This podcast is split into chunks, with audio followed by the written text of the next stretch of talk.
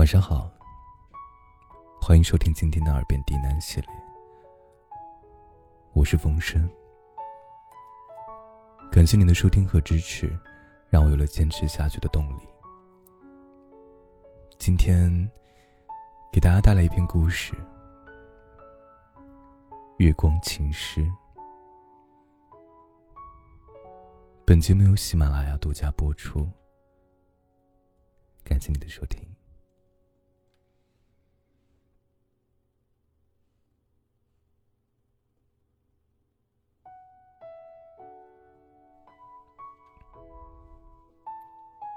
月亮小姐暗恋着地球先生，总是绕着地球先生转啊转。可是不管怎么转，月亮小姐都只拿有光的那一面对着地球先生，从来不把自己没有光的背面拿给地球先生看。因为月亮小姐的皮肤不好。表面有很多凹凸不平的环形山，月亮小姐觉得它们很丑，所以有点自卑。只有给脸上打了柔光效果的正面，才敢拿给地球先生看。要是我再好看一点，或许就有勇气向地球先生告白了吧。这个念头，在月亮小姐心中藏了几十亿年，始终只是个缥缈的梦想，没能实现。事实上啊，在最初很长的一段时间里，月亮小姐连话都很少跟地球先生讲，大部分时间只是默默注视着他，仰慕着他。其中最仰慕的一点，就是地球先生拥有蔚蓝的大海。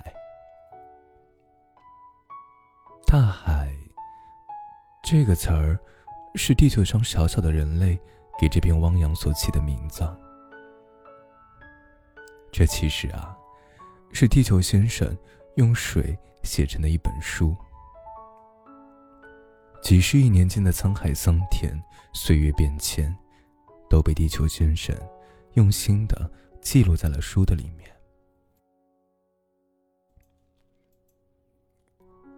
看着那碧蓝色的粼粼波光，还有被海水所雕琢的岛屿大陆，月亮小姐觉得地球先生真是好厉害。于是，她鼓足自己全部的勇气，询问地球先生：“这本书。”能不能借给我看一下？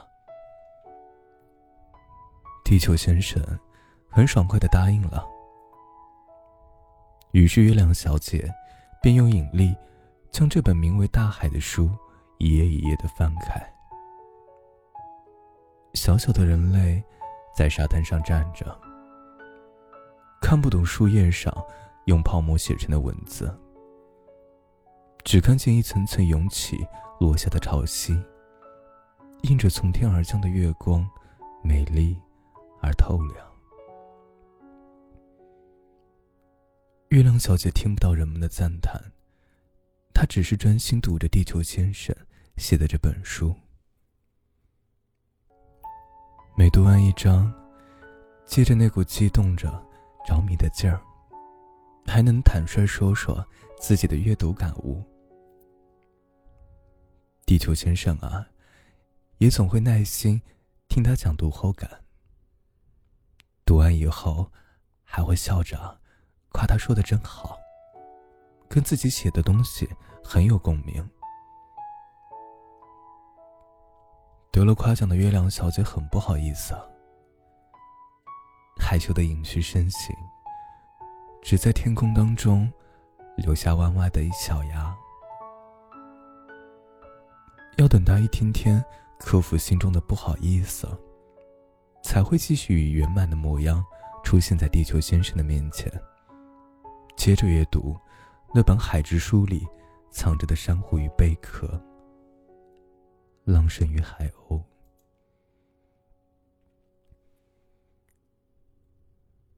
就这样，不知不觉间，月亮小姐已经读了亿万年地球先生所写成的海之书。越读越中意，越读越入迷。那些被地球先生记述在书里的东西，无论是多隐秘的伏笔、晦涩的含义，月亮小姐都能读得懂。毕竟啊。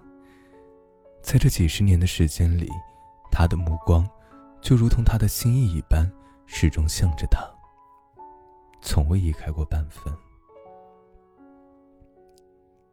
读的越多，便对地球先生越懂；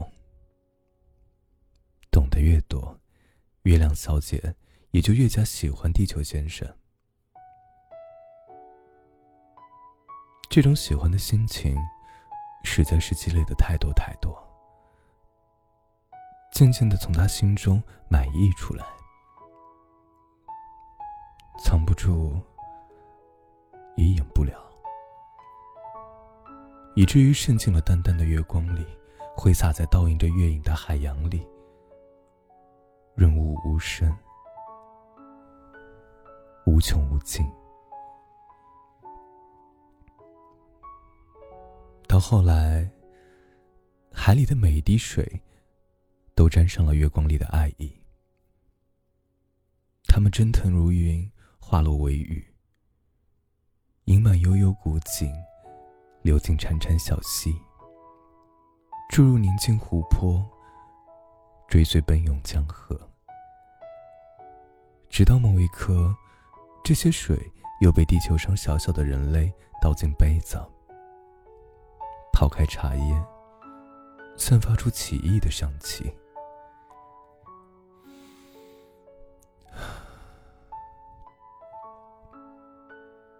是月光的滋味，同倒映在每个杯子当中那轮小小的满月一样，隐匿着爱而不得的味道。清甜之中，总会有少许无法忽略的苦涩。这下，爱搞事的人类可不干了。这么好喝的月光之茶，怎么可以被那一点点苦涩破坏呢？很快呀，他们便自作主张的从地球上朝月亮小姐发射了一艘宇宙飞船，里面载着一封以地球先生的口吻所写的情书，并且这封情书很长很长，因为它记录着从古至今人类文明对于月亮之美的所有赞颂之词。等后知后觉的地球先生发现此事，已经无法阻拦那艘已经脱离地心引力的宇宙飞船，朝着月亮小姐欢快的奔去了。没办法，他只能找了个最近的满月之夜，亲自对月亮小姐解释这件事儿，说明那封情书并不是他自己写的。嗯，没，没关系啊。月亮小姐红着脸回答：“是那些顽皮的人类恶作剧，我不会当真的。”自卑的月亮小姐心中明白，无论是送情书这件事也好，还是情书里那些赞颂之语也罢，当做玩笑看就好。作为一颗布满了环形山的丑月亮。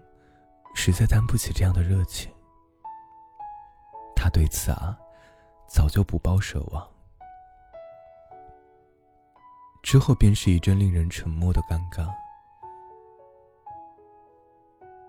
正当月亮小姐心中忐忑的不知道该如何是好时，地球先生先开口了：“情书的确不是我写的。”但我的想法，和他们在情书中写的内容一样，都觉得你挺好看的。月亮小姐的脸更红了，同时心中涌起一股酸涩。他觉得，地球先生仍然在开玩笑。自己脸上那么坑坑洼洼，哪里配得上“好汉”这个词？但地球先生没有撒谎，也不是故意为了安慰他才这么说的。无论是悬挂在夜空中的月亮，还是倒映在海面上的月影，在地球先生的眼中啊，的确都是皎洁而动人的。更不用提，倘若没了月亮，那地球先生。便会失去潮起潮落、四季更替，可能连那些喜欢搞事的小人类也保不住了。从此变得荒凉一片，毫无生机。这么多年来，月亮小姐对自己的默默付出，地球先生其实都悄悄记在心头呢。他知道啊。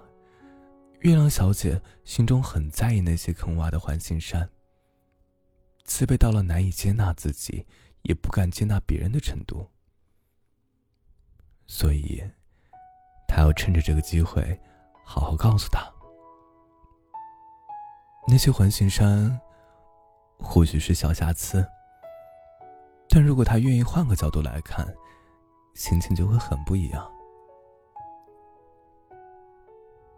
即便是环形山，也有像玉蝉和玉兔一样的有趣和寓意，非常可爱，完全不需要掩饰什么。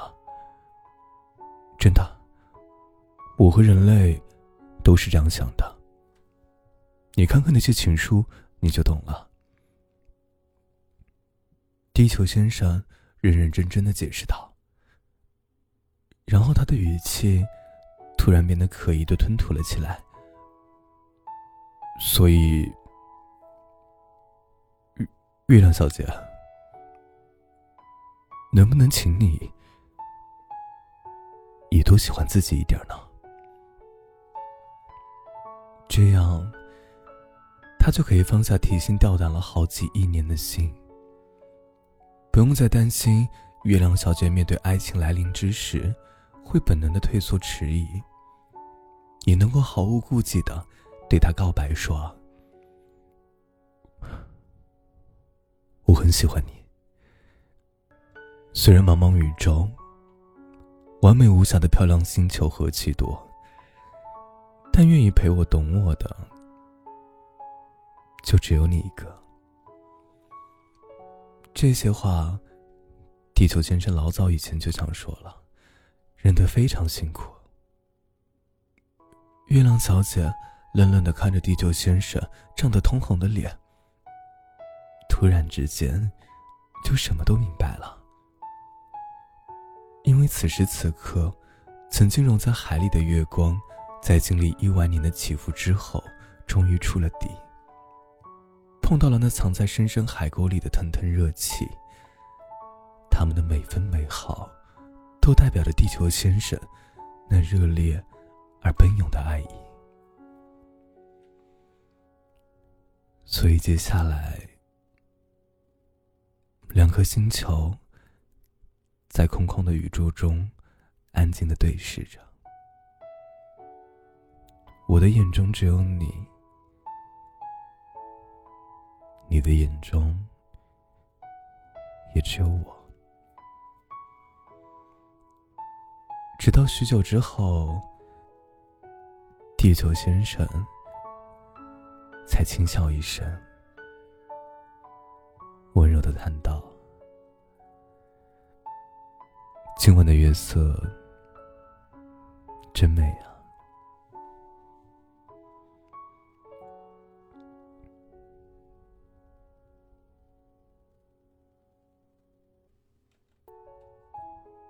晚安，今天的故事。讲完了，祝你好梦。